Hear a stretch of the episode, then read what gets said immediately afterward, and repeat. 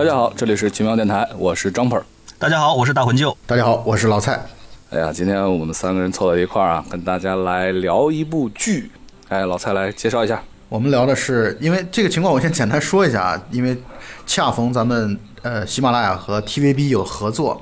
然后呃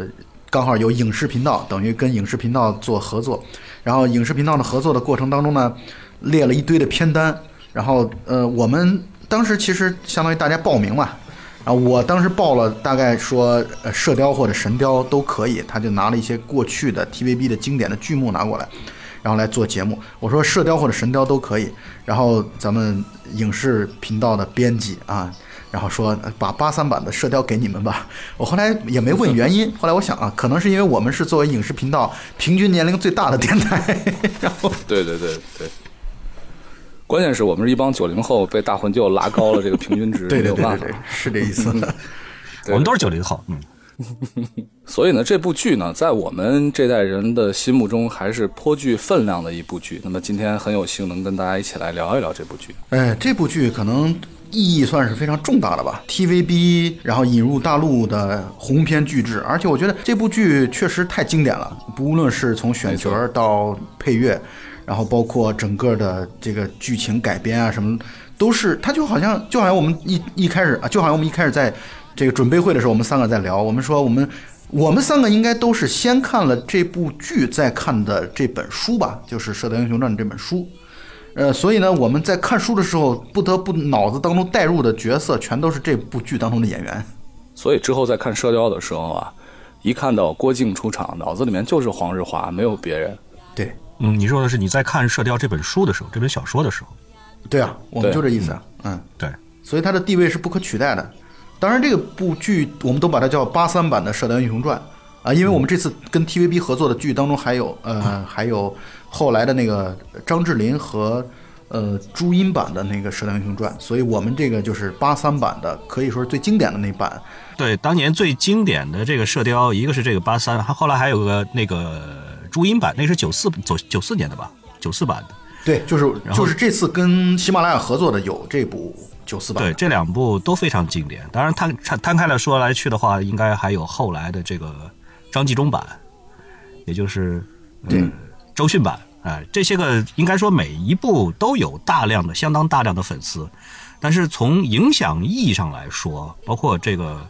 呃，豆瓣的这个打分评分上来说，观看的人数上来说的话，应该说八三版的《射雕》还是影响力最大的。八三版的《射雕》啊，不光是对于观众影响大，在那个时候，八三版的《射雕》之后，又出了一大批类似这样的制作方式的表达方式的武侠剧啊，包括还有一些同人的创作，比如说在呃《射雕》之后不久，就出了一部叫做《剑魔独孤求败》，叫就是黄日华来演的。然后他演独孤求败，这完全就是相当于一个金庸的一个同人的一个作品。所以八三版之后，他对整个的影视制作 TVB 的这些之后的创作影响非常的深远。呃，从另外一个意义上讲来讲啊，从另外一个意义上来讲，我觉得这部剧对于金庸小说在大陆观众当中或者读者当中的推广，我觉得也起到了非常大的一个作用。就是很多人就是因为这部剧才第一次接触到金庸的。编著的小说以及背后的故事，啊，所以呢，我觉得这部剧它的推广意义是非常大的。呃，反正我觉得至少对咱们三个来说，恐怕《射雕英雄》《射雕英雄传》的这个剧集来说，可能这部剧肯定是当仁不让的最具影响力的啊，对我们影响是很大的。包括这里边出现了无数的我们后来的香港影坛的一些重量级的人物，比如说周星驰啊、吴镇宇啊等等等等，哎，还有吴孟达。对对对对对。对，不仅仅是金庸的小说和影视剧了，应该说是是很多的这个这个观众的武侠的这个这个概念的启蒙剧，应该是这一部。没错没错，因为当时第一批引进来的这个港台的电视剧，因为我记得小的时候看的最早最早的应该是《霍元甲》《大侠霍元甲》，然后是包括像那个前后的《上海滩》，再下来应该就是这一部《射雕》八三版的《射雕》。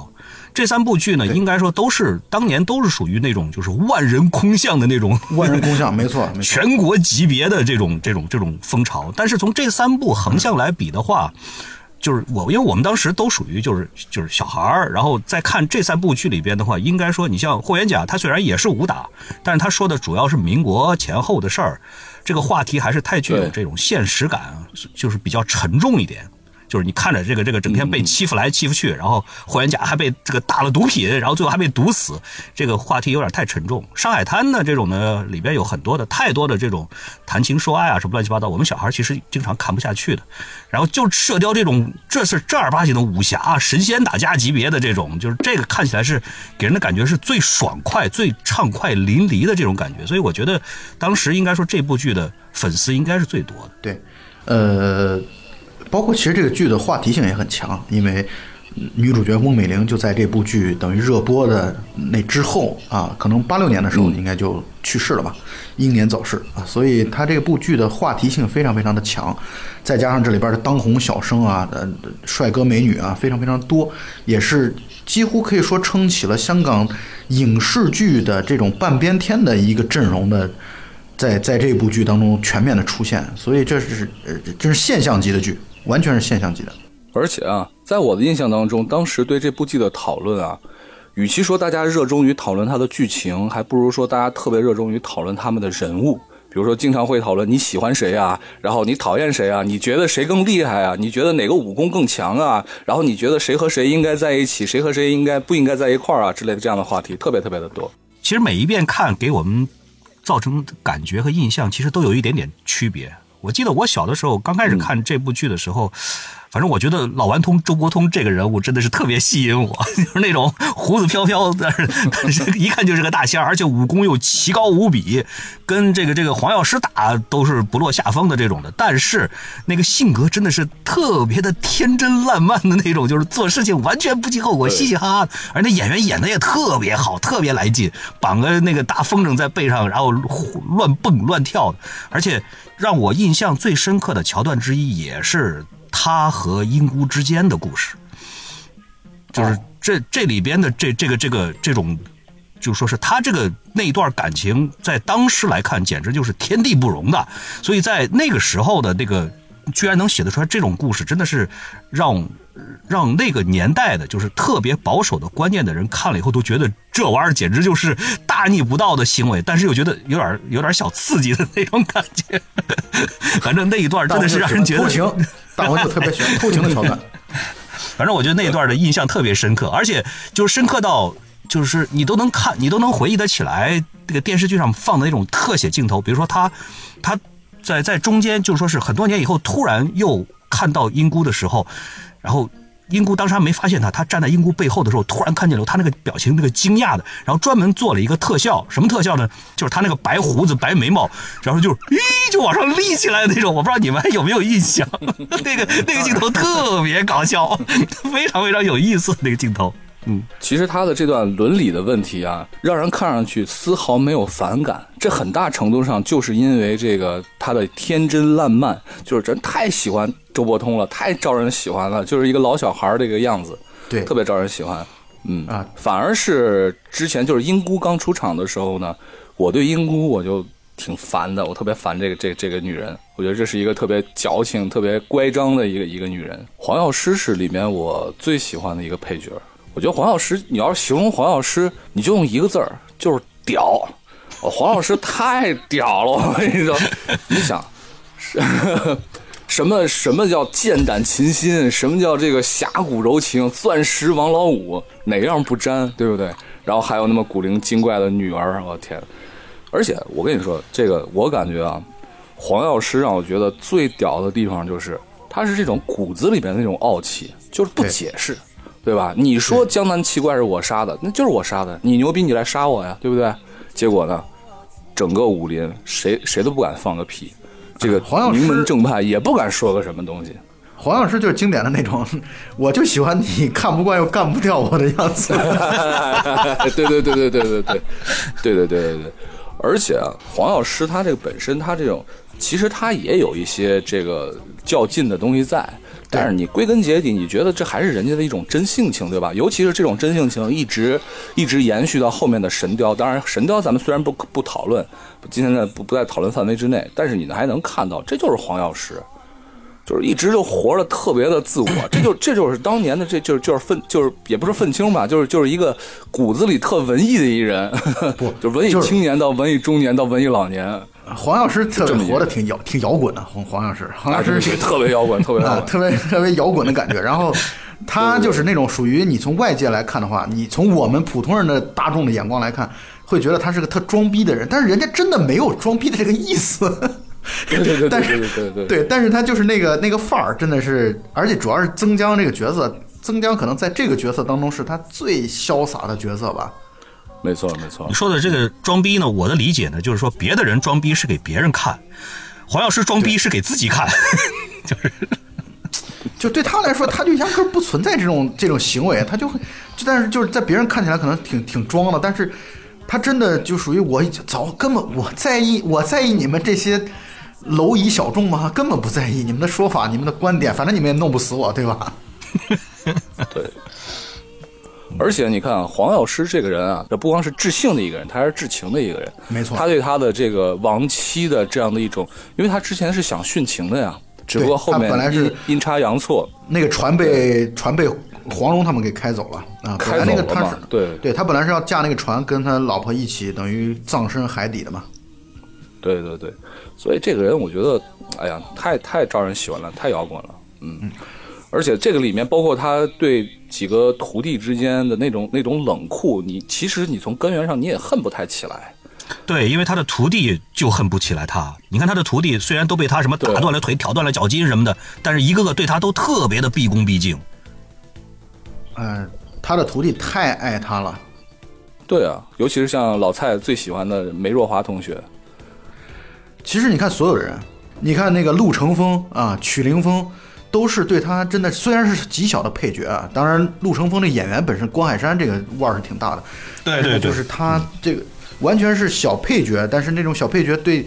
对师傅真的是觉得就是你。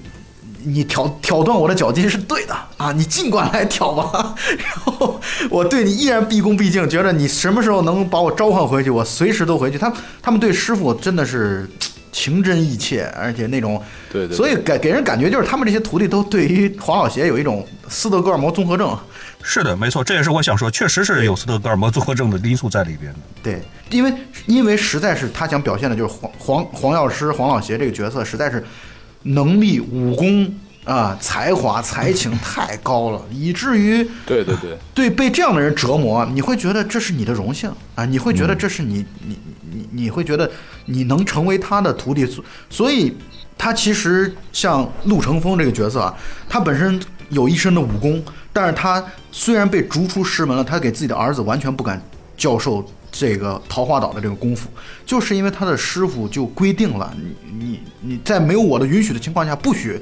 给任何人，包括你儿子在内，都不能去教桃花岛的功夫。但是他他虽然被师傅赶逐出师门那么多年，二十多年，但是呢，依然是谨遵师傅的这种教导或者说要求，啊、这都是特别的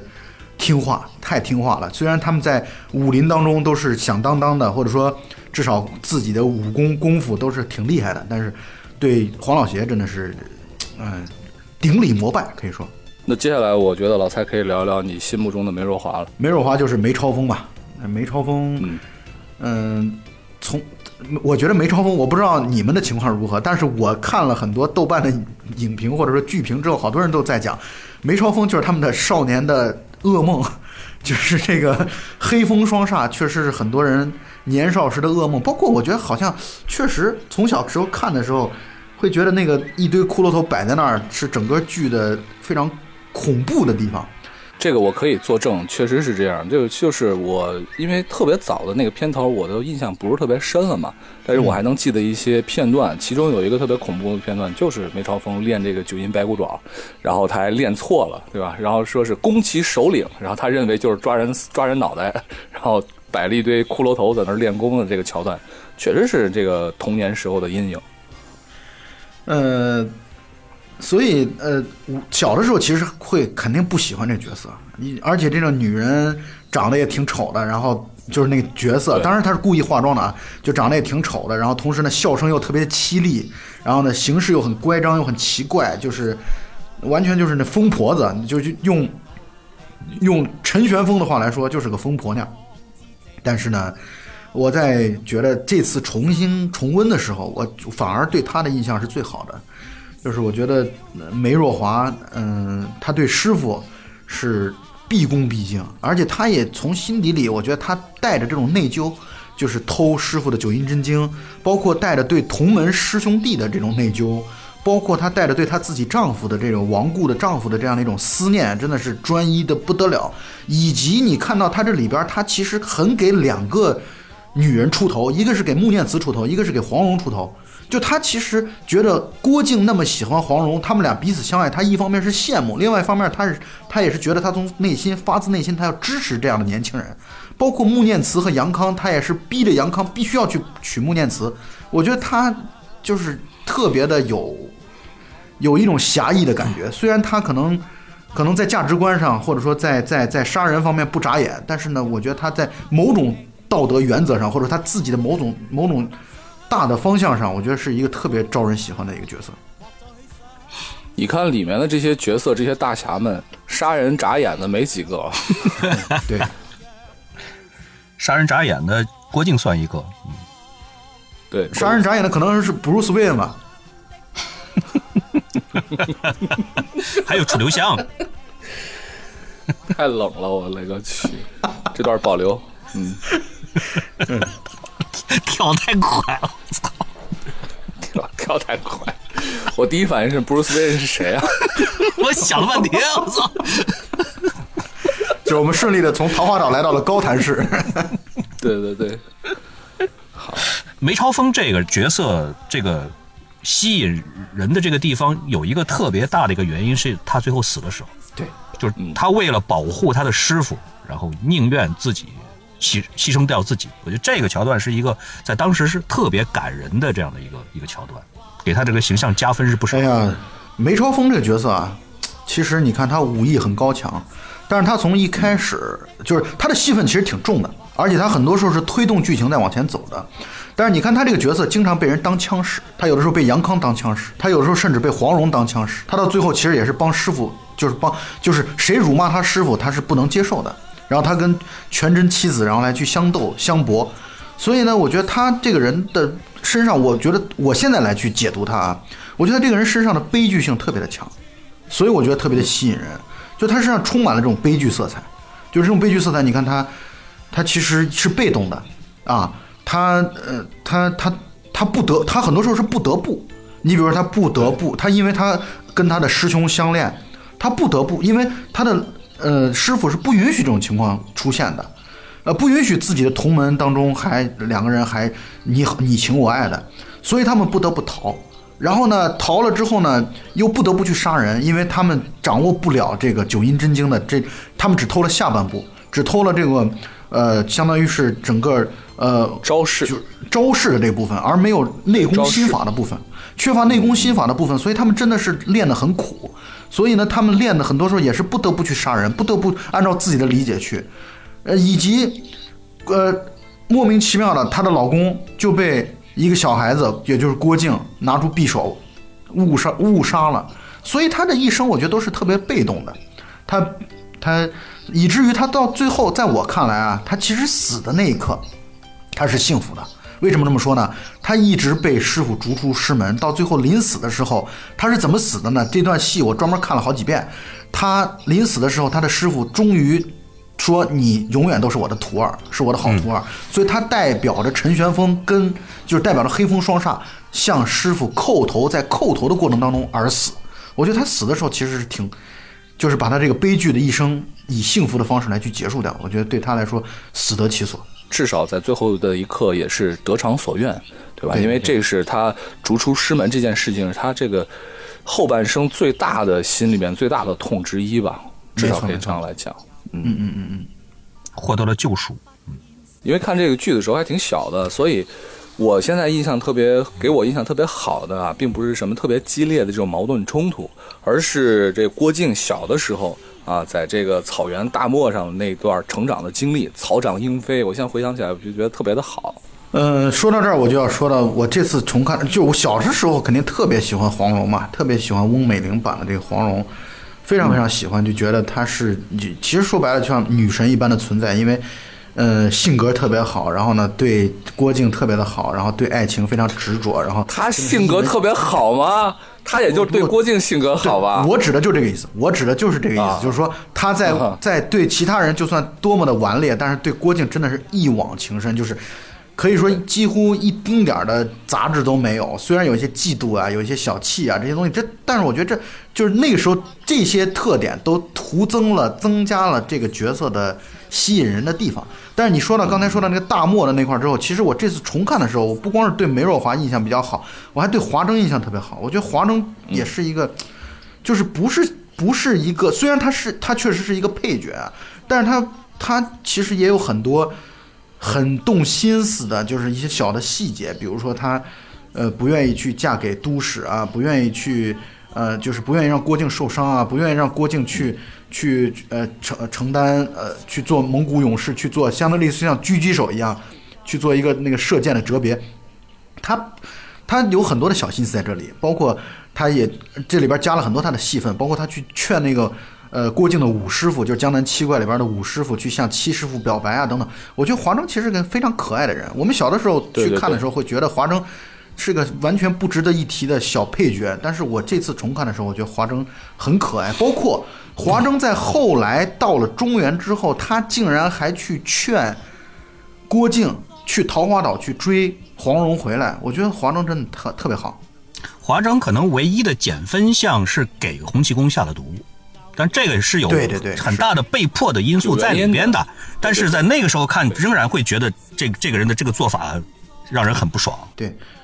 嗯，但是确实对华筝，嗯，就是你就那你就等于再一次感慨说，你看他们这个选角选的多么成功，就是你不是单纯只是被主角所啊所呃所吸引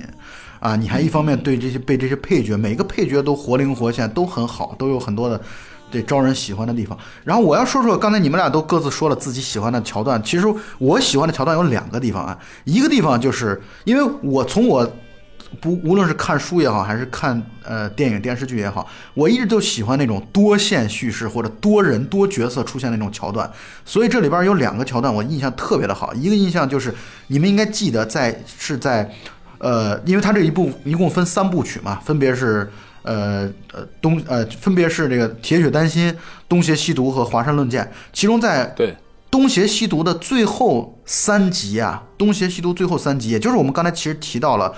这个呃梅超风毙命的那一段，其实用了大概三集的时间讲了一件事情，或者讲了一大件事情，就是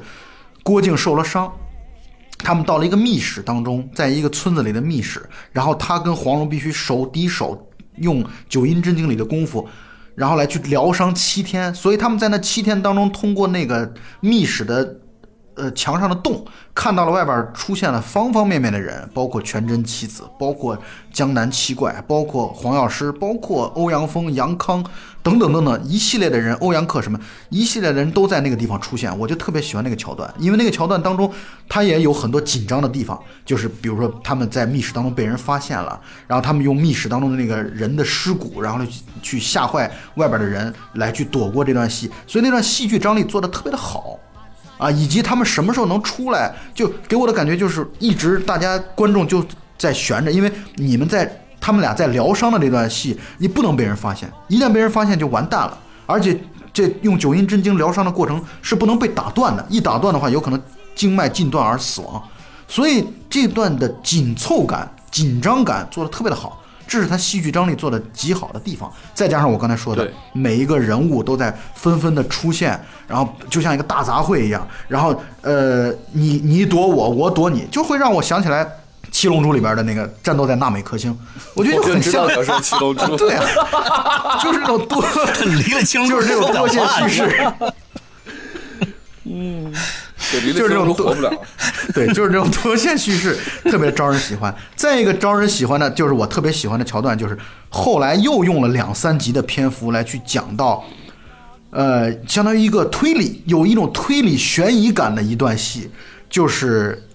江南几怪啊，他的几个师傅除了柯镇恶之外，全部被杀死了。然后郭靖去怪罪黄蓉，认为是黄药师下的毒，黄药师下的呃痛下了杀手。后来通过解解谜，包括傻姑来去回溯当年呃当时的那个场景，欧阳锋以及杨康他们都在分别，以及还拍了那段戏，就是重新用闪回的方式来来重拍了那段戏。我觉得那段戏也是让我印象特别深刻的。换句话来说，我喜欢多人物的戏啊，这种多人物如果做得好的话，很精彩。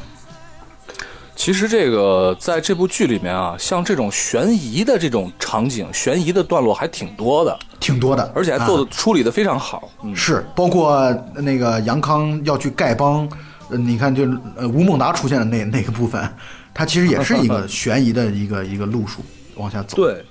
对，我补充一下啊，就是这个密室疗伤的这七天七夜这个戏啊，现在回过头来来看，特别的有舞台剧的感觉。它的这个特场景的设置、桥段的这个设计，包括像这个大故事里边套了小故事这种节奏感，包括像这个不断的这种这种绷紧绷紧，到最后这个治疗完完毕了以后冲出来，然后整个这个大故事的这个结尾，一系列的情节的这个设计，包括这个悬疑的部分、紧张高潮的部分，到最后结果的这个部分，都特别特别的有舞台剧的感觉。这个真的是这方面的这种类型的桥段里边的经典中的经典。对啊，就是你方唱罢我登场，一会儿这个人来了啊，一会儿那个人走了，然后呢，呃，观众一方面又希望郭靖早点出来，另外一方面呢，又不希望他们他过早的出来之后受伤或者说被发现，所以就这种剧作本身提着观众。让观众一方面为主角担心，同时一方面又为那些配角担心，觉得主角再不出来的话，你的师傅们就要被黄药师杀死了。这种担心感、焦虑感，我觉得这是这个剧作特别出色的地方。对，小的时候看这一段的时候，就是基本上就是一直一直的在看的，就是那种抓耳挠腮的那种着急的这种感觉。嗯，而且你想想，那个时候我们没有网络，我们你这一你这在这个呃七天七晚这个戏都出现了三集，我们上一集看完了之后，我们就在想，那什么时候出下一集？赶紧知道到底命运在哪里。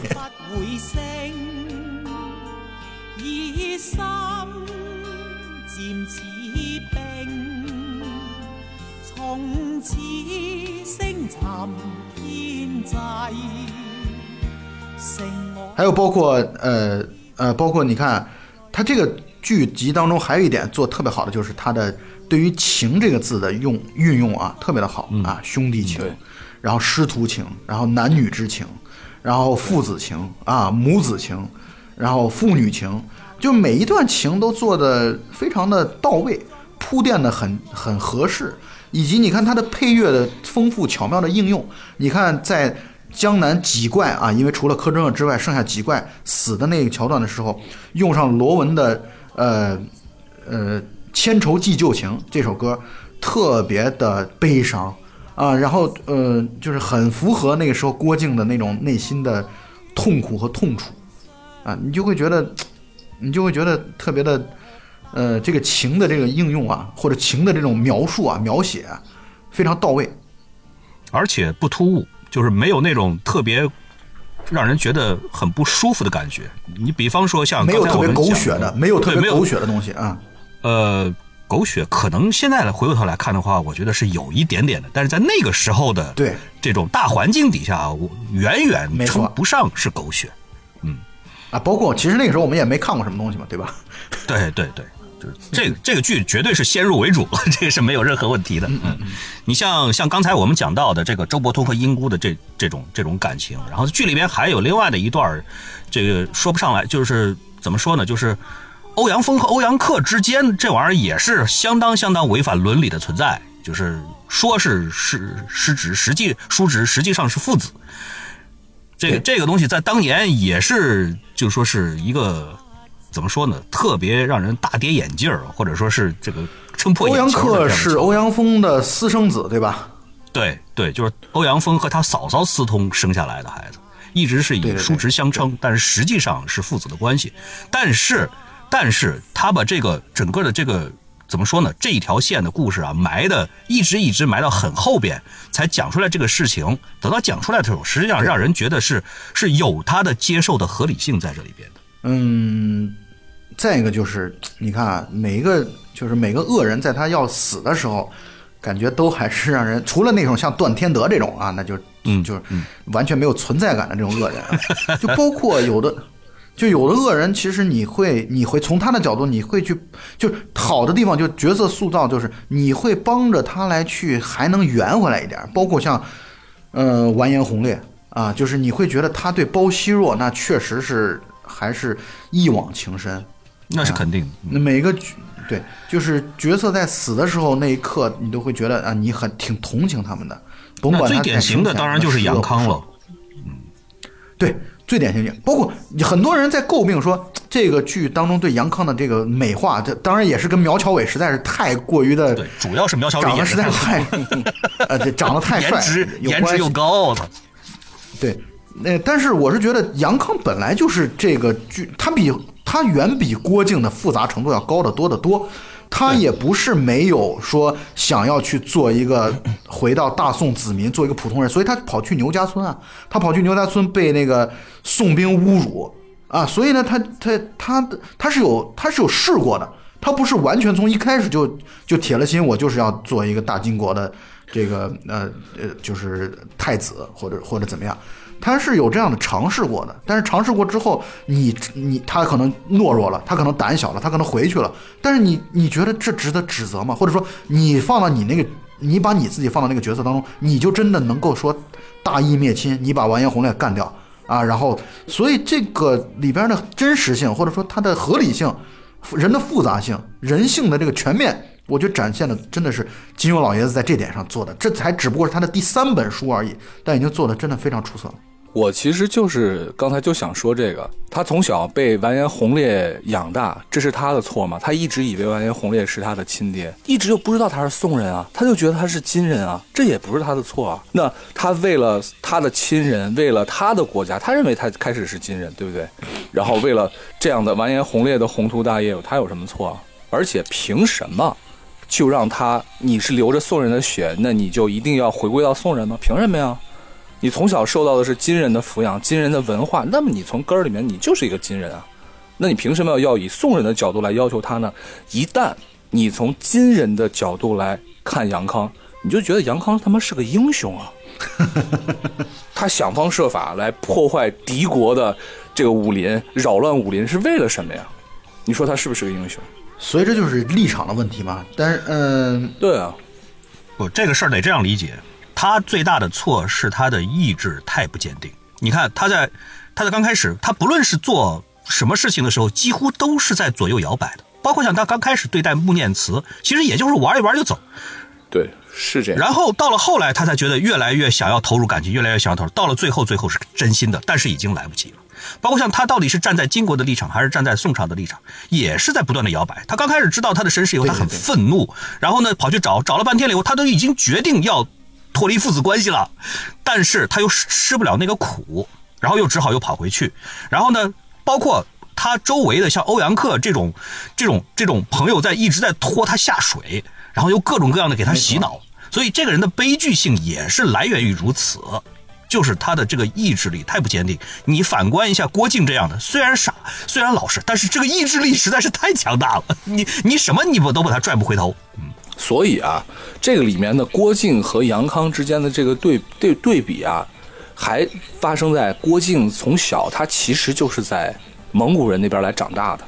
对，那就反衬出来他的这种大义，在大义方面的这种坚定啊。但是回过头来想一想，杨康是不是更像一个普通人，一个正常人，而且特别特别特别特别的现代感觉。杨康就是一个长得很帅，而且又钱又多的这样的一个普通人。嗯对，郭靖，所以是郭靖是巨侠嘛，但是杨康可能才是我们大多数的人可能会有的样子啊啊！当然，我们是大多数人，没他那么有钱，没他那么帅。大多数人可能像吴孟达那样的样子。就像刚才大魂就说的，他其实一开始比武招亲，那个时候是那种登徒子，特别轻浮的那个那个状况。对但他在慢慢的过程当中和穆念慈的相处当中，他也是真心爱穆念慈的啊，就是他他和穆念慈之间的感情其实也是很真挚的啊，所以我觉得这个剧当中人和人的之间的这样的一个感情啊，其实是挺挺真的，就每一个人和每一个人之间的感情。我想跟你们讨论一个好玩的话题啊，就是我觉得欧阳克其实对黄蓉也是挺真的，就是他虽然 欧阳克我不讨厌，那是因为他跟你很像，吧主要是太帅了，太风流了，了。个头很像，但是腰围不太像。钱伯光了，滚蛋！除了你看，你刚才也谈到了，说他一他总是不停的在拉杨康下水。再一个呢，欧阳克这个角色出现的特别不讨喜，就是他每次在那种郭靖他们遇到危机危险的时候，他就会出现，而且他老是在那个他就悠悠然的那种出现，就是带有一种人不就是干贱兮兮的这个的吗？他的角色的出现不就是干这个的吗？他很尖，这个人特点就是尖。对，非常的尖，所以很不招人喜欢。我反正我我是觉得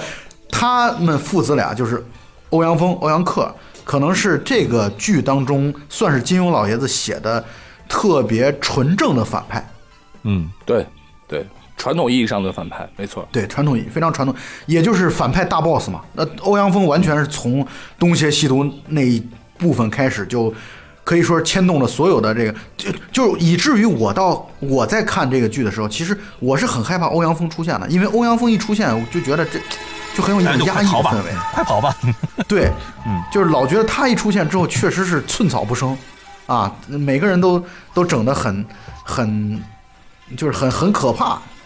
那你说到欧阳锋啊，欧阳锋其实他在这个就是《射雕》的这部剧里面啊，他是比较平面化的，就像刚才说的是一个传统的脸谱化啊但是脸对脸谱化。但是你看，金庸老爷子马上在后面的《神雕》里面就把整个欧阳锋的这种复杂性马上又体现出来了。所以欧阳锋的这个最后的结局，在《神雕》之后的一个结局，还是挺令人感慨的。非常让人唏嘘。嗯，嗯，他是不是跟洪七公两个人就是一起同归于尽了？呃，我觉得不能叫“同归于尽”这个词，虽然事实是这样，哈，就是就是就是最后两个人不是拼对拼尽内力嘛，双双而亡，但是最后的时候就是完全哈哈哈和解就是在这生命。对，在生命结束的一刹那，突然觉得所有的这些爱恨情仇都是过眼云烟，哈哈大笑，相拥而亡，就是这样。对所以能够明显感觉到 Jumper 对于神雕的感情会更深厚一些啊。对，小龙女嘛，很好理解。对，说到小龙女，说到小龙女，我这次重看的时候，我才意识到尹志平在这部剧当中已经出现过了。对啊，是啊，是的呀，是的呀。尹志平一开始，尹志平一开始去递那个就是丘处机的那个文那封信的时候出现了。嗯嗯嗯嗯，对，他是第一个告诉郭靖说：“你这武功实在是比杨康差太远。”他是第一个说出来这话的。然后那个就是，我觉得尹志平可能是金庸的读者当中，就是换句话来说，大家对欧阳克的恨绝对不及对于尹志平的恨。那是最恨的一个，那是最恨的一个。对。这个说到尹志平啊，那我不禁要问一下，你们对这个全真教，或者说是对丘处机的感觉怎么样？呃，我觉得其实金庸的，在我看来啊，金庸通过角色之口，他已经表达了对全真教的这种这种自己的观点了。我觉得，尤其丘处机啊，就是我觉得他对丘处机的描述，其实尤其在《射雕》当中，我觉得其实不是一个正面的描述，啊，或者说不是太偏正面的描述。就是丘处机虽然你看他从一开始，丘处机就描述的那种鲁莽的那种范儿啊，鲁莽的那种范儿，特别傲慢，傲慢鲁莽，再加上他们就是永远以，就我觉得金庸的书当中的角色啊，很多时候为什么很多角色招人喜欢，就是因为他的亦正亦邪。最怕的就是丘处机这种总是以名门正派自居啊，然后这种角色其实包括你看在呃，包括你看在这个呃《笑傲江湖》当中的啊，《笑傲江湖》当中的这个呃呃岳不群，我觉得都是最为啊，包括左冷禅，都是最为标准的，我觉得代表了金庸对于名门正派的这样的一种一种观念和观点。嗯，嗯，而且你看，在这个所谓的《射雕三部曲》的第三部《倚天屠龙记》里面，对于六大派名门正派，那简直嘲讽成什么样了？呃，对，那个时候他就是他在射雕当中还算是比较收收敛的，对于这种射雕已经是正正最最正统的一部书了，就是比起他后来的那一些，尤其是你比如说像《鹿鼎记》这种，那就更是完全完全是同样不同的，就是不同风格的了。但是在射雕里边的话，金庸仍然，你看他在他。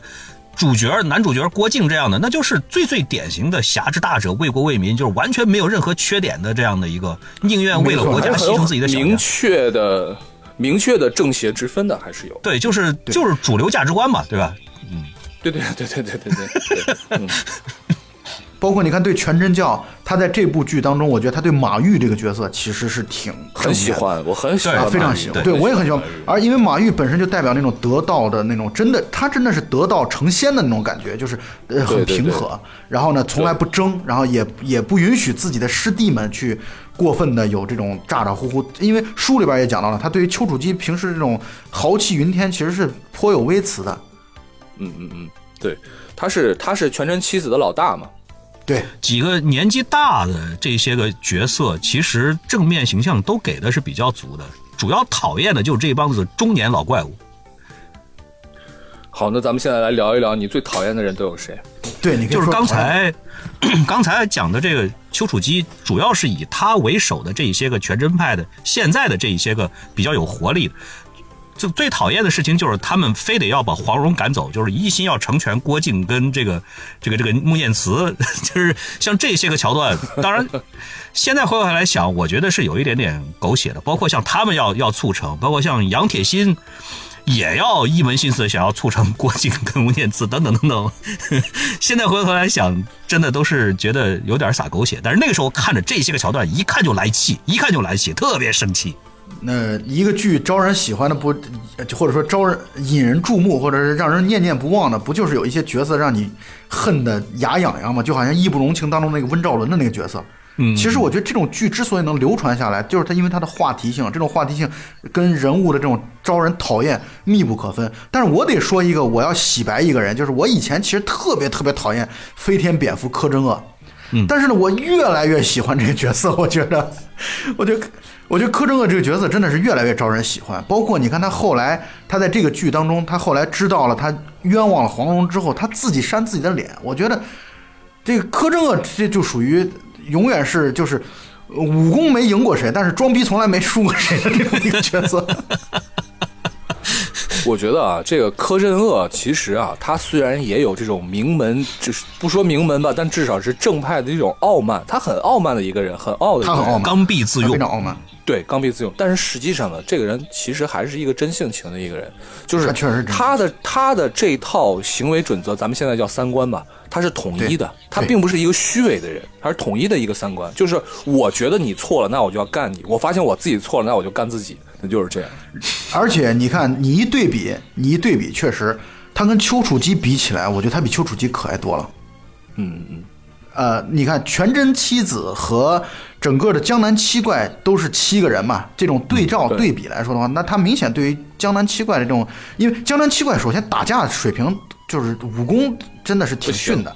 呃，这七个人一块儿上也不行，但是呢，他你包括你看他对全真教的那个孙不二，也是你在程瑶家的那个桥段的时候，也是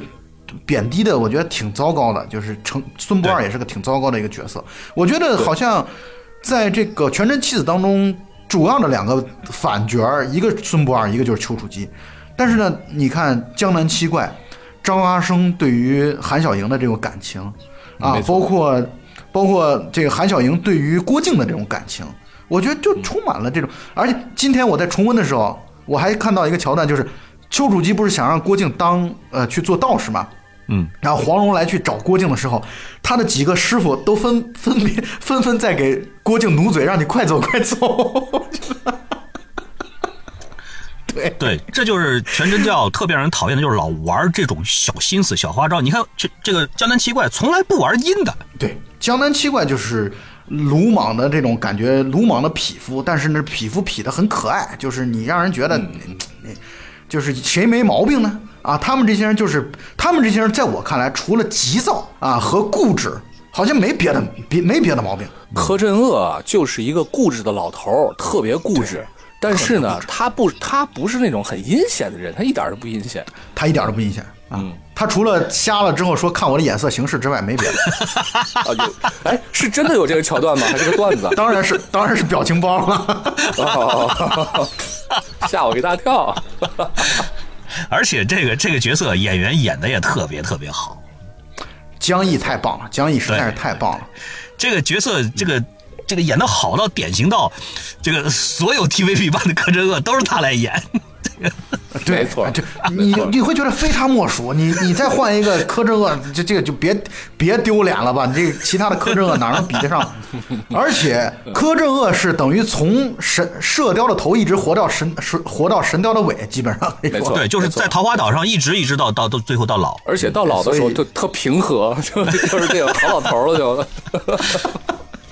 八三版、九四版的射雕，八三版、九五版的神雕都是江毅演的，对，呃，江毅后来他甚至在演那个现代剧的时候啊，都是他看着像现代柯震恶剧我看过，不是，就看着像瞎，就是我以为他眼睛是瞎的，你知道吗？瞎子。他在《义不容情》当中，他演周海媚的老爸，就是嗯他演了一个特别刻薄、尖酸刻薄的一个角色，就是呃，周海媚演的是黄日华，在那个剧里边演黄日华的那个表妹嘛，然后他演他的类似像叔叔还是舅舅这样的一个角色，啊，而且是是是表的嘛，啊，就是比离得比较远的亲戚。啊，呃，特别尖酸刻薄的一个人，然后你就你看到这个角色，你就会想起这个这个，你就会想起《射雕》里边的这个柯镇恶啊，因为他实在是跟柯镇恶这个角色，就就是他就是他就是柯镇恶，柯镇恶就是他。其实我又仔细的想了一想啊，在这整个的射雕里面，你要让我觉得特别讨厌的角色，当时看的时候确实讨厌杨康，但是之后呢，又觉得杨康其实是一个更刚刚说的嘛，更具有复杂性。我现在在想让我讨厌的角色，我好像想不出来都有谁。这么说啊，咱们设定一个标准啊，什么是讨厌到了极限呢？就是《神雕》里面的郭芙，这让我讨厌到了极限，到了不能再极限了。这个这个在你嗯跟贾老板录的那个，在你跟贾老板录的金庸的那集对对当中，对对对你专门说到这点，国服确实是很招人讨厌的。所以在射雕里面就没有一个已经讨让人讨厌到这个级别的。你刚才说那个孙博尔是挺让人讨厌，但是戏份毕竟不多。对嗯，他的戏份比较少，包括你看像裘千仞、裘千丈这种角色，你也会觉得他因为戏份比较少，而且很多时候是以谐星的身份这种出现的。对对，所以啊，所以你就不会对他们觉得很有趣的讨厌。对，所以这个就是不会那么的角色塑造出来的这种角色的魅力，就是甭管是好人还是坏人，他的这个性格怎么样，但是他的这个角色总是在散发着他的魅力，会让人被他吸引。对，就包括其实你我们是害怕欧阳锋这个角色，但是你说的欧阳锋这个角色也有一些可爱的地方啊，比如他的他的傲慢。啊，他觉得自己也是，他其实和东邪在某种意义上讲也有一一样的地方，就是他也是那种你你牛逼你就来干我，你们谁都干不了我的那种感觉。对，而且你看啊，欧阳锋在整个江湖之上，他是有很高地位的，他并不是说那种在这人人得而诛之的大奸大恶之徒，只是更多的人只是害怕他，觉得这个人不好惹而已。包括你看他和那个星宿老怪就完全不是一个，哎不对对对是一个，就不是一星个老怪我也挺感觉的东西。讨厌的，对。对，星宿老怪那种就完全觉得就是招，就像臭虫一样啊，臭虫的头的那种感觉。但是你欧阳欧阳锋不是啊，欧阳克其实也不是，就好像我说的，欧阳克他其实他对黄蓉，他我觉得他他虽然对他描述的不多，对他内心描述的也不多，但是我觉得他第一喜欢的就是黄蓉。嗯因为他他好像没喜欢过别的人，也没有给他这样出场的机会。没有啊，喜他欢姑娘有他也喜欢错吗他他喜欢穆念，他也喜欢穆念慈啊。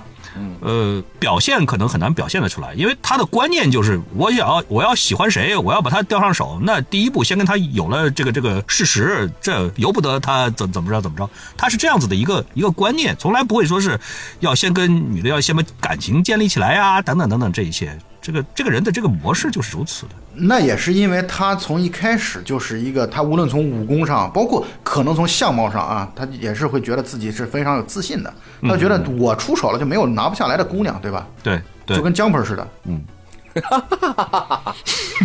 嗯，好，嗯，谢谢，嗯，我突然想到一个角色，刚才咱们一带而过了，但是这个角色呢，我觉得是每一个看《射雕》的人都会从心里面特别喜欢的一个角色，就是洪七公。对我觉得不会有人讨厌洪七公吧？我想，嗯，洪七公确实是，嗯，确实真的是这太招人喜欢了。而且你知道洪七公有一个特点，就是洪七公一出现，我给我的感觉啊，因为你会随着对，你会觉得受保护。你会觉得啊，他一出现之后，哎，郭靖他们就稳了；他一出现之后，黄蓉他们就稳了。你会有这种感觉。你你就是他出现的桥段，你会觉得，包括周伯通一出现，我也觉得就稳了，你知道吗？因为有这样的正面人物的，又是绝世高手在，那就是很很好的一个一个一个一个保障。但是呢，金庸在这里边安排的又是让洪七公中了毒，这其实是对于这种剧情有一种对冲的感觉。对，而且呢，这这也是要刻意的啊，把这种正方的最强的战力啊，你把它往下拉一拉，要不然正方又太强了。对对对，咱们也讨论一个俗的问题，你觉得这个 就是咱们把把南帝去掉，你就东邪西毒北丐，你觉得谁的就在这个剧当中谁最强？你说武功吗？我武功应对啊肯定说的欧阳锋呗。你觉得欧阳锋最强？我觉得洪七公最强。我也觉得欧阳锋最强。为啥？因为会用毒吗？他他没有任何其他的追求，就是一门心思专心练武。没错，是这样的。他是个武痴，对你比如说东邪，他还有把玩文物啊，然后欣赏字画啊等等。他天文地理历史星象无一不精的，这个包括桃花阵等等这种这么牛逼的东西，无一不精的，所以他是一个兴趣爱好特别广泛的一个。而洪七公又是一个活得特随性的一个人，他不会花太多公时间来去钻研武学。需要花出来相当大的时间和精力来带领丐帮的。你看他刚一出场的时候，你看着好像嘻嘻哈哈的，但是一进了丐帮了以后，别人跟他跑过来说：“我向您推荐这人，这人特别厉害，推荐他做什么升升官。”升升职位，洪七公立马说这人不行，这人几月几号的时候干了一件不好的事情，几月几号干了另外一件不好的事情，所以把他贬了。这人就他需要在这是这上面要花很多很多的时间和精力的，所以他的这个功夫也不可能有太多的时间来练。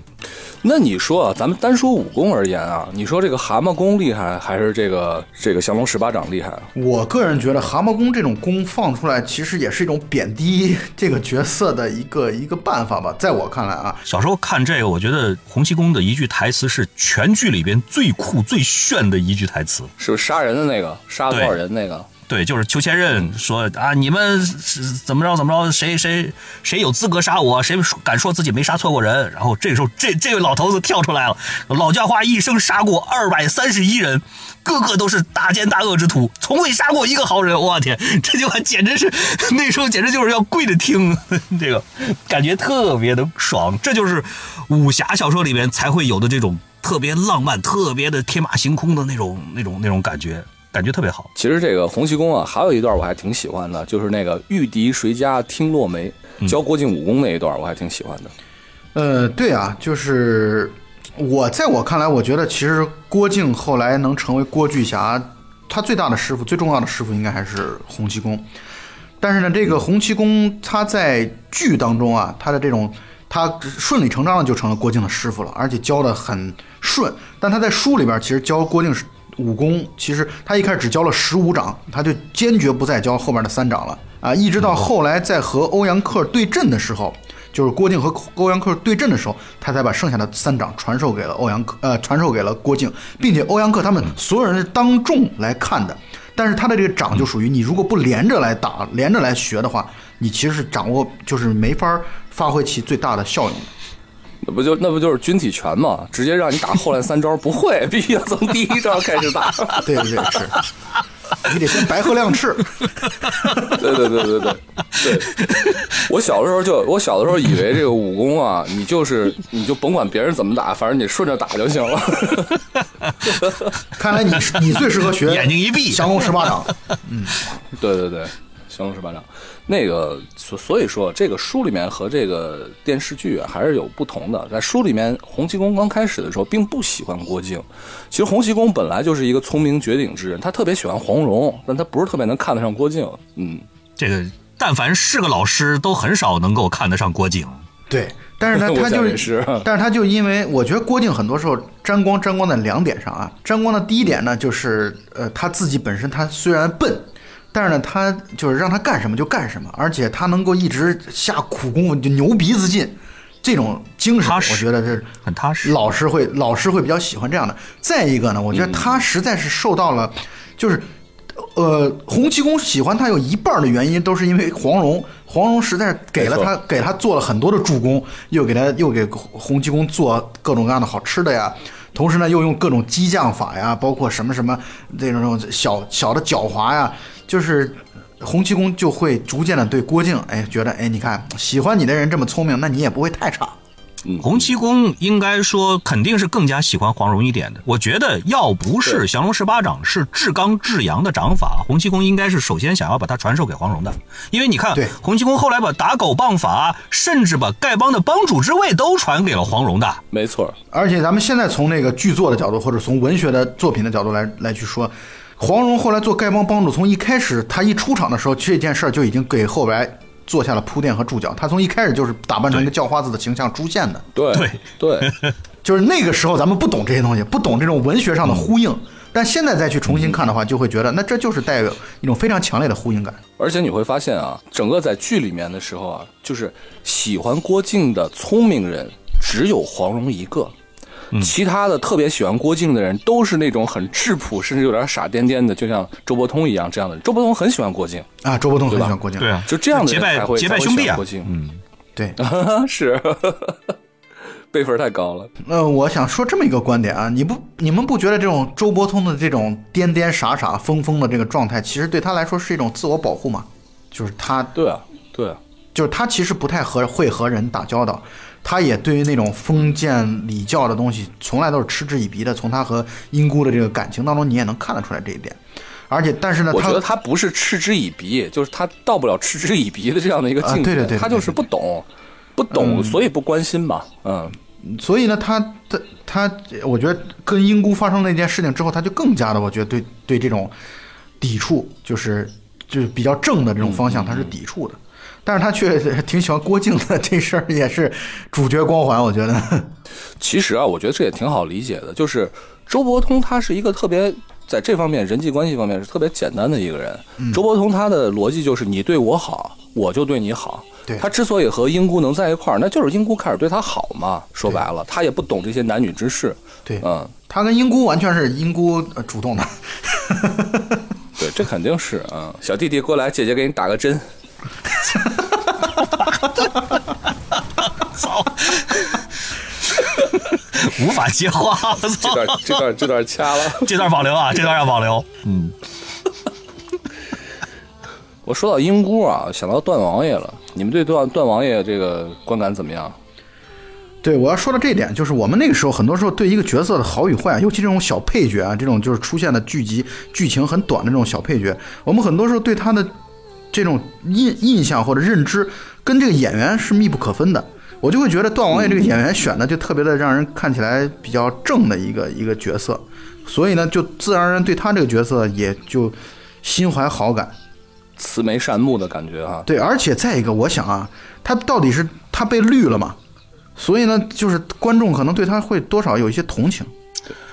我让我小的时候特可惜的一件事儿啊，就是这个段家的这个六脉神剑没传下来，到段王爷这现在只只会用一阳指了，这六脉神剑就不会了。反正小的时候印象最深刻的就是那一阳指，就是跟激光一样，就是一一排蜡烛，嗖一排，然后一一条线儿过去，哇，就觉得特别酷。那个因为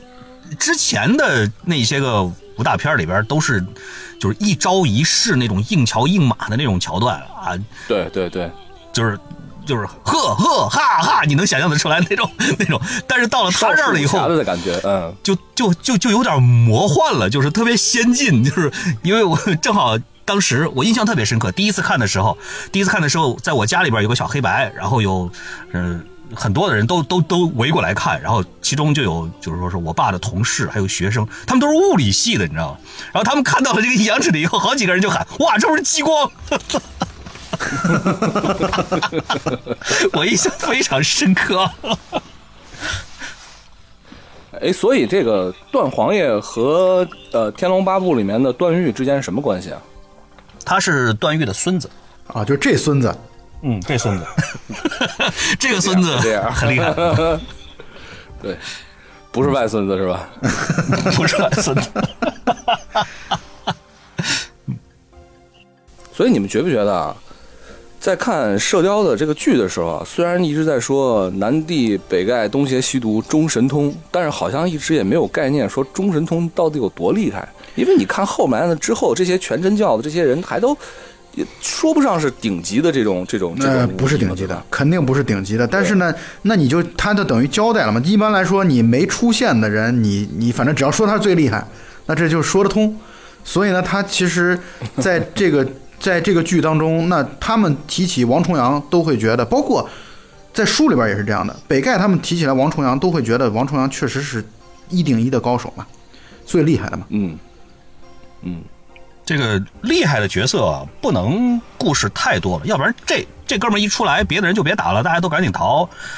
嗯，这个嗯，其实并不好看。所以真真正正厉害的这四个角色往这儿一立，就就够了。而且基本上每一次出场只出那么一个或者两，最多俩，很少很少有这么四五个全聚一块儿。那神仙打架，你像郭靖、黄蓉这样的，别插手了。对，让厉害的角色不能老是施展自己的厉害，就好像曼哈顿博士，那这一出来就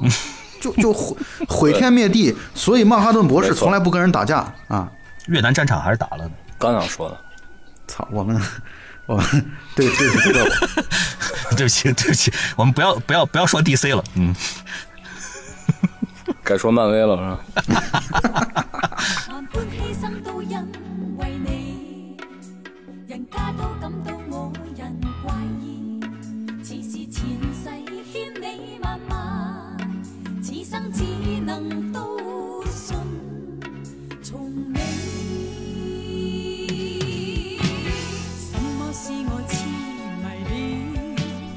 其实这个剧啊，我觉得它的一个核心的冲突，或者说核心的看点，其实还是在黄蓉还有郭靖这一对情侣身上。对，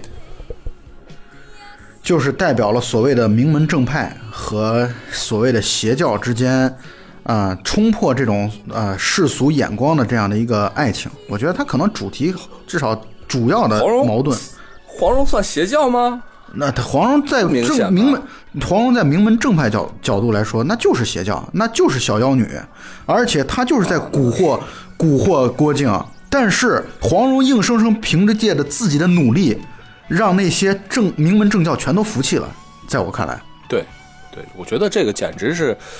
太太厉害了，就是再加上后来做丐帮帮主这份角色的加持，或者这个职位的加持，所以导致他其实硬生生把自己从一个邪教的人物来给洗来来给把他给转化为了一个正面的，完全正面。包括你看到呃《神雕侠侣》当中，我觉得他完全就站在一个就特别迂腐的正派的角度来来来去面对这个世界了。其实你看这两个人啊，你与其说是这个黄蓉成就了郭靖，不如想一想，如果没有黄蓉的话，其实郭靖也是虽然很坎坷，但是呢，他依旧也会是一个很正派、很正面的一个人物。但是如果没有郭靖呢，黄蓉，我觉得他可能是一个非常悲剧的一个收场。对于黄蓉来说，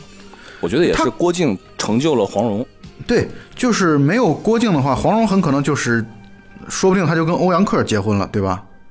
嗯，不光是这样，我觉得她可能也会变，真的变成一个妖女了，对吧？对对对搅了整个的整个的江湖，天翻地覆，非常有可能。嗯，对，所以你看，呃，你从某种意义上讲，难道你说梅超风的这种现在，难道不可能是黄蓉的未来吗？我是说，如果没有遇到郭靖的话，对吧？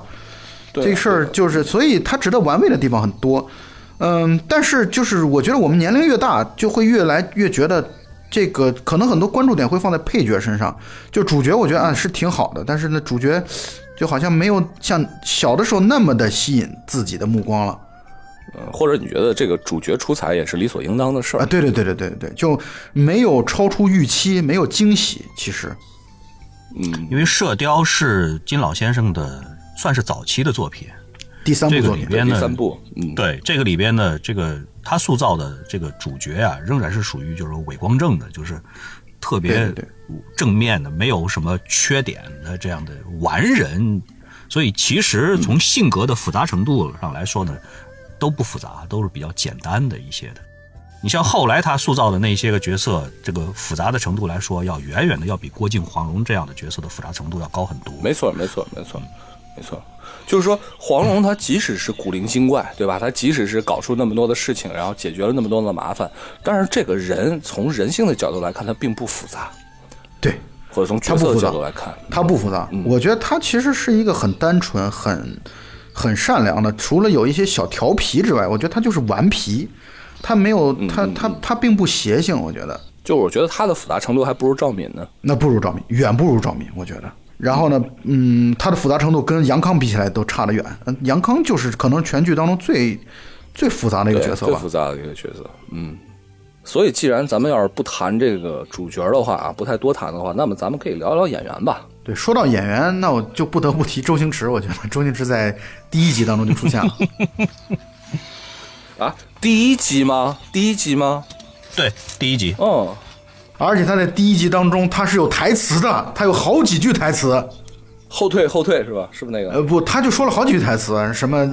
什么，反正诸如就是，总之训斥训斥郭啸天和杨铁心啊，说了好几句台词呢。他在那个，所以我我不知道是不是在对他的那个描述叫宋兵乙啊，但是我觉得他的戏份来说应该是宋兵甲了。宋兵乙和金兵甲，他因为他在最后的这个演员表里边是这样写的，他哦哦哦！但是我看到他第一次出现是宋兵乙，就是说以宋兵的身份来去出现，而且说了好几句台词呢。对，哎，我觉得这简直就是喜剧之王的这样的一个现实版了。而且还有梅超风的第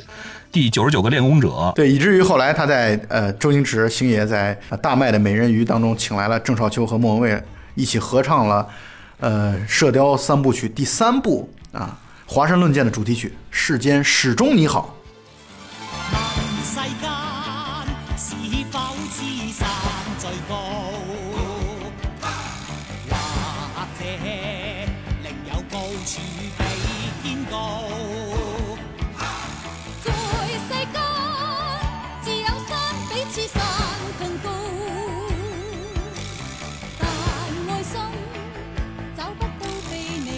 哇，那我突然想起来，里面是不是还有吴镇宇呢？也是一个好像是一个特特小的小配角。》。他跟周星驰比起来，周星驰起码还有台词，吴镇宇好像没台词。哦，我好像有对，吴镇宇，吴镇宇是刚开始是演了一个看门的，就是王府的一个看门的，然后还演过一个丐帮的一个弟子，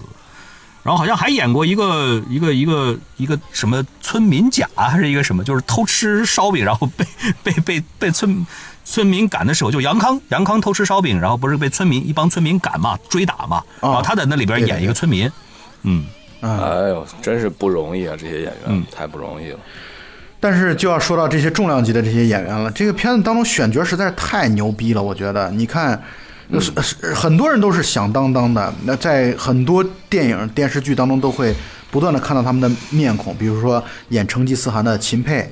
啊，然后包括你看演完颜洪烈的刘江，啊，刘江在那个对，刘江，刘江是他就是那种演演坏人的那种那种角色。你看他在那个什么里边，他在他在呃《喋血双雄》里边，吴宇森的《喋血双雄》里边也演一个嗯就是一个坏人，一个挺挺坏的一个警察。嗯，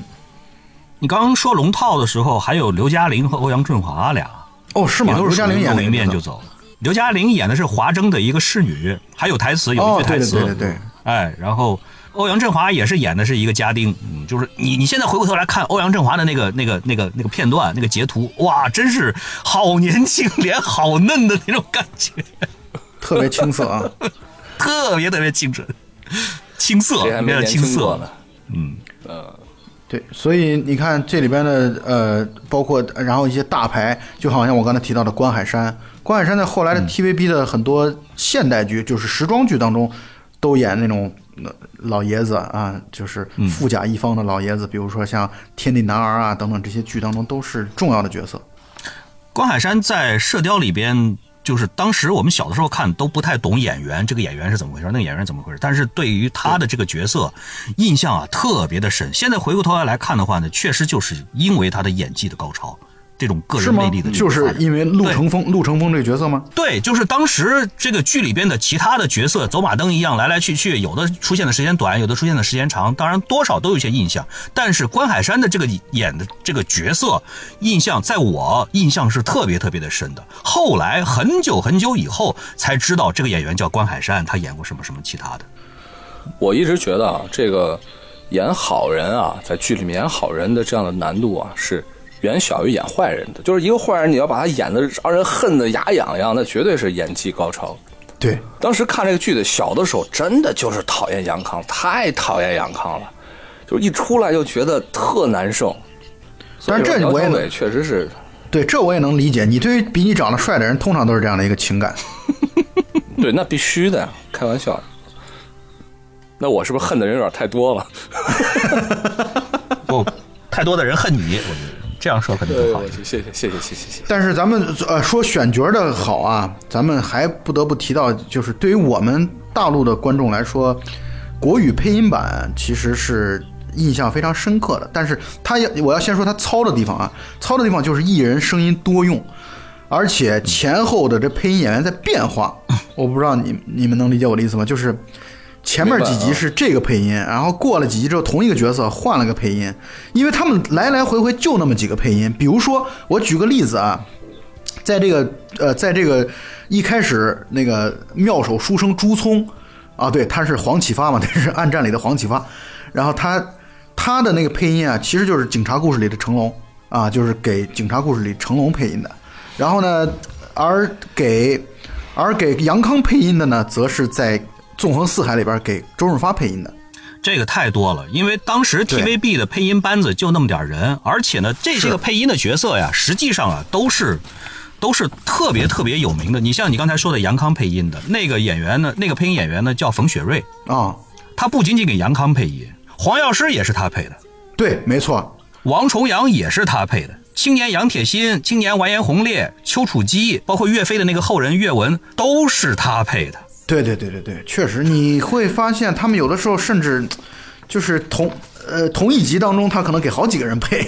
这个听起来就有点奇怪。而且这些这一些个配音演员呢，应该说他们都可以很自由的变换他们的声线，但是他们的那个声音的那个底儿是是是是固定的，就是你，所以你经常可以在影视作品里面能够听到这个演员的这个声音很熟悉，实际上都是他。你像刚才说的《纵横四海》里的周润发，包括像《喋血双雄》里面的李修贤，还有《英雄本色》里边的狄龙，还有李连杰版的黄飞鸿，全都是他配的。没错没错，确实这几个你现在一说起来，我现在头脑当中出现的声音确实都是同一个人的。都是他，哎，都是他。他配的声音呢比较年轻化一点。这种感觉就是特别像看日漫。你看日漫的时候，里面就是翻来覆去就是那些配音演员，你突然发现这个演员哎给谁配过，那个演员给谁配过，这种感觉。对，日本这个动画配音也是如此，很像这个这个港台剧的国国语版配音。对，但我的感觉是这样的，就是我觉得那一批人的配音啊，比八九十年代以至以至以至于后来两千年之后的那种港剧的配音，我觉得水准要高得多得多。不就是虽然说是啊，虽然说是艺人可能要虽然说艺人可能兼了好多的这个角色，但是他们那个声音听起来就特舒服，而且特别而且感觉非常非常舒服融融入到这个剧的这个这个融入状况、融入感，感觉特别的强。是不是那代人的这个国语都会说的比较好一点？现在的越往后，这个国语越差，这个嗯不，倒不是这个，还是声音好听。你可以对比一下，你比如说九十年代的那个 TVB 的剧和八十年代的 TVB 的剧比起来，我觉得那个配音的水准上就还是要差了一个档次。这个也有一个原因，可能是就是他把那个风格建立起来了，让大家都听得比较习惯了。我觉得可能也是有情怀分的这个因素在里边的。对，当时 TVB 的两两个就说是配音最最有名的，一个是刚才我们讲到的冯雪瑞，还有一个是张继平。这俩基本上包揽了我们那个年代几乎是所有的这个影视作品里边的男主和这个这个大戏份的男配的角色，几乎都是这俩配的。你像张继平在这个八三版《射雕》里边，他也是一个人给好多好多角色配音，洪七公是他配，一灯大师就段王爷是他配，铁木真、陆成风，还有杨铁心、完颜洪烈等等等等，这些马玉都是他给配的。然后像电影作品里边，你刚才说的这个周润发，《英雄本色》里边的周润发是张继平配的。《喋血双雄》里边的周润发也是他配的，《纵横四海》里边的曾江等等等等都是张继平配，所以这俩人当年几乎是，就说是给几乎所有的重要的男角色配音，几乎全都是这俩。然后这个片子的确实，他的不光是演员的这个，包括配音的这种角色啊，呃，他的这个背幕后的这个阵容实在太过于强大了。总导演应该是王天林吧，就是我王晶的父亲。对，这个王天林，我对他印象深刻的是他在《枪火》里边演的那个老胖子、啊，嗯，呃，并且我看到第一集还是第二集，就是这个咱们说的《射雕英雄传》第一集还是第二集的编导就是杜琪峰。对，杜琪峰和徐克两个实际上是整这个这个片子的执行导演，嗯，而且杜琪峰当时那个时候也是王天林的怎么说呢，就是算是学生辈儿的，就是王天林算是杜琪峰的老师，其他的包括像编剧等等，这个这个也是属于相当强大的。编剧倪匡当时是在这个剧里边做了很多的编剧的工作，哦，包括楚原那个时候也是香港赫赫有名的大导演，也是对，参与了楚原大导演，并且他楚原是在英呃在八五年的成龙的警察故事当中演了最大的反派。而且武术指导当年是最红的程晓东，嗯，程晓东就是《倩女幽魂》系列的武术指导。程晓东指导太多了，而且是那个时候几乎所有的港台的电视就武打片儿，几乎都是他。像最早的霍元甲系列，霍元甲到陈真到这个霍东阁，五指全是，而且而且陈晓东亲自演唱了霍东阁的主题曲《好小子》。陈晓东的这个这个武打武指风格啊是越来越飘，就是陈晓东后面的就是飞天遁地，经常就是那个新龙门客栈那样的风格吧，就是陈晓东的这个武指，就是让很多人评论，就是他甭管这个演员的这个会不会打，到他手下都会打了。对 对对，到他手下就都到他手下看起来都会打了。对，看起来都会打了。嗯，然后再加上这个这个剧当中，主题曲应该是都是黄沾来作词吧，然后顾嘉辉是整个的顾嘉辉啊，顾嘉辉是整个这个剧的音乐，呃，演唱者罗文、珍妮又是当时可以说炙手可热的红星。所以可以说是倾其整个 TVB 的这个资源的倾斜，全都在这个上，所以它不红或者说不好也，那它它好，它也是一个非常合理的啊。因为 TVB 对这个剧实在是倾注了非常非常大的这个心血在里边。你像他刚开始立这个项的时候，他其实是做过调查的，就在观众当中去做调查，你们最想看哪一部戏，就是说是改编。然后当时有百分之七十的观众投票说是拍《射雕》，然后 TVB 才开始启动。去拍这个《射雕》的，然后又用了大半年的时间去做前期的准备，包括选景。虽然那个景咱们看起来会觉得很很不 很土但是那个时候在香港要想整出这样的景来，其实已经是非常非常的不容易的事情了。对对，对而且还别说，为了黄蓉这个角色做海选，就是几千人里边，然后选出来，我记得是选了六个还是几个，然后再从这里边再挑挑出来巫美玲，这个都是属于这个这个前无古人的这种操作方式的。黄日华在这部剧之前有什么作品吗？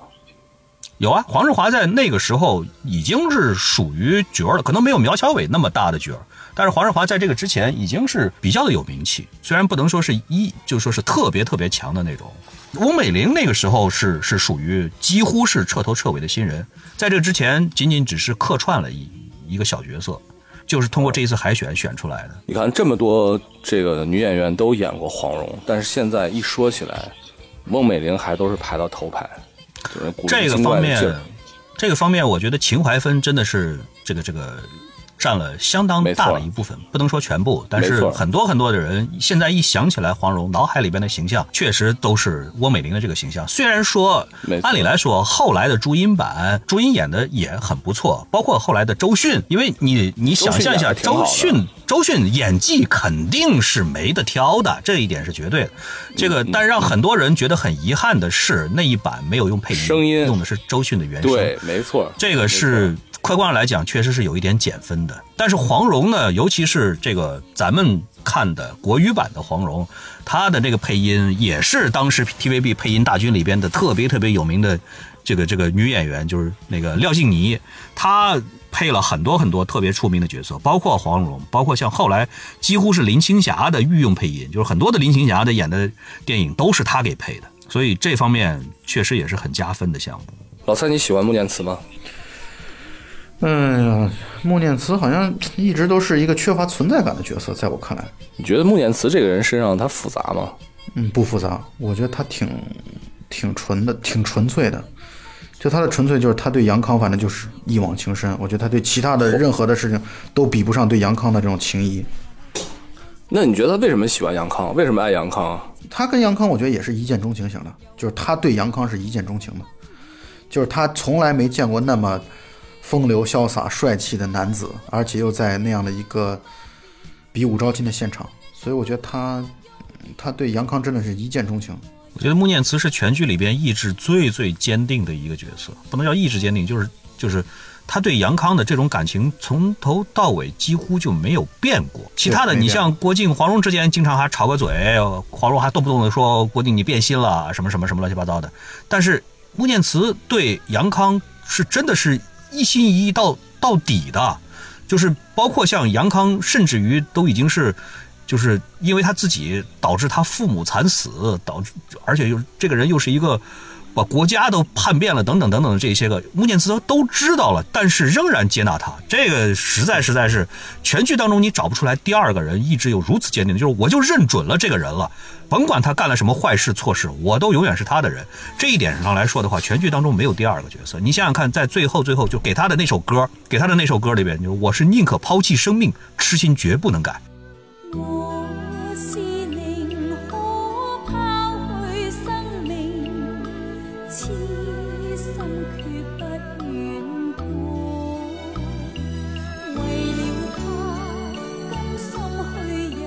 这是真真正正的只有他一个人最最鲜明的角色的特点。所以说，一定程度上，也就是因为穆念慈的存在，所以才能让杨康看起来能那么的复杂，或者说那么的挣扎。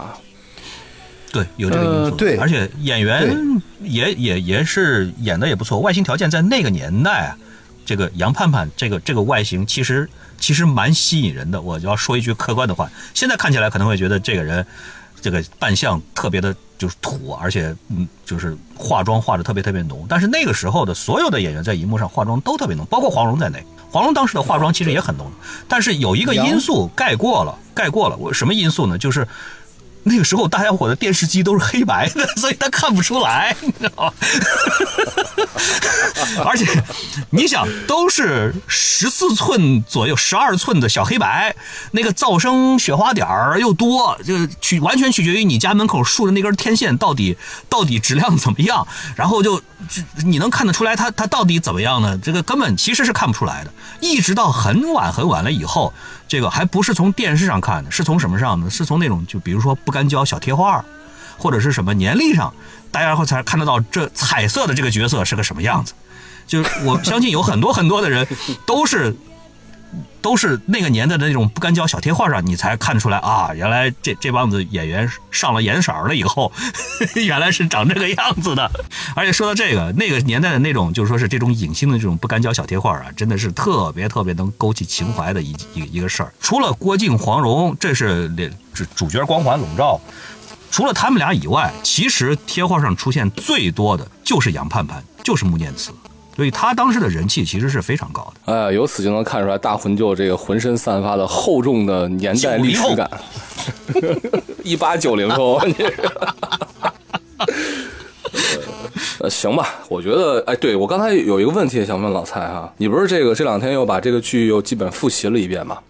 那么你觉得现在啊，就是以现在的眼光再回过头看这部剧的时候，你会不会有一种觉得特别落后的感觉，或者说是，呃，已经和现在的时代格格不入的感觉？关于这部剧的话，就好像我一开始没过多久就说的一个话，你看，刚才我跟大黄牛也形成了统一的观点。你看他们在那个密室当中看着一幕幕的戏登场落幕，那个东西是永远不会过时的。就是你也可能你就是布景啊特效有过时的，但是好的故事、好的剧作冲突，这是永远不会过时的。包括你他为了他的呃这个黄蓉破解他的那个江南几怪，然后去死亡的真相的时候，那个紧张感、那种层次感，这种这种东西是永远永远不过时的。所以我觉得现在看依然觉得好看，你依然会觉得它在抓着你往前走。所以就是哪怕已经是三十六年之后啊，那么我们在看这部剧的时候，在聊这部剧的时候，依旧可以跟朋友们来推荐。如果没有看过的话，你们可以去看一看八三年的这一部，三十六年之前的这一部经典的剧目。那么看完剧，然后再可以读一读小说，我觉得人生圆满了。对，嗯、我最近就打算把，就是因为又在重新重温金庸的，呃，小说嘛，就是《射雕英雄传》的小说。但我就觉得看的时候，因为小说已经读了两三遍了，但是在这一遍读的时候，确实觉得对于梅超风这个角色真的是非常的动容。然后我就觉得又萌发了想要把金庸的小说重新再读一遍的这样的一个想法。他的这种故事真的是太抓人了，做得很好。所以，其实这种好的这种文学作品也好，影视作品也好啊，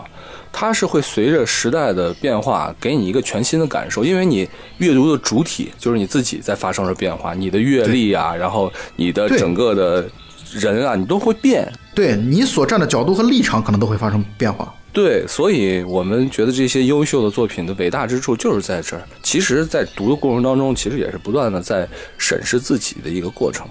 挺好的。没错向大家推荐吧。我觉得最后今天就聊到这儿，就是差不多了。我们真是随便聊，跟接龙一样，想到哪儿就聊到哪儿。嗯，完全是漫谈式的。没错，没错。那么也非常感谢大家今天听我们这个节目啊，能坚持到最后也真不容易。那么我们最后呢，给大家放一首什么歌呢？做后期的说了算。嗯好好，那我们就放这首歌吧。好，非常感谢大家。那么我们今天的节目就到这儿，这里是奇妙电台，非常感谢朋友们。好，我们下一期再见，拜拜。拜拜。好，谢谢大家，拜拜。人海之中找到了你，一切變了有情意。從今心中就找到了美，找到了知我所依。人生匆匆，心裏有愛，一世有了意万水千山，此生有人相携又相依。同心同意，無法無分彼此，用尽爱与爱痴，与你生死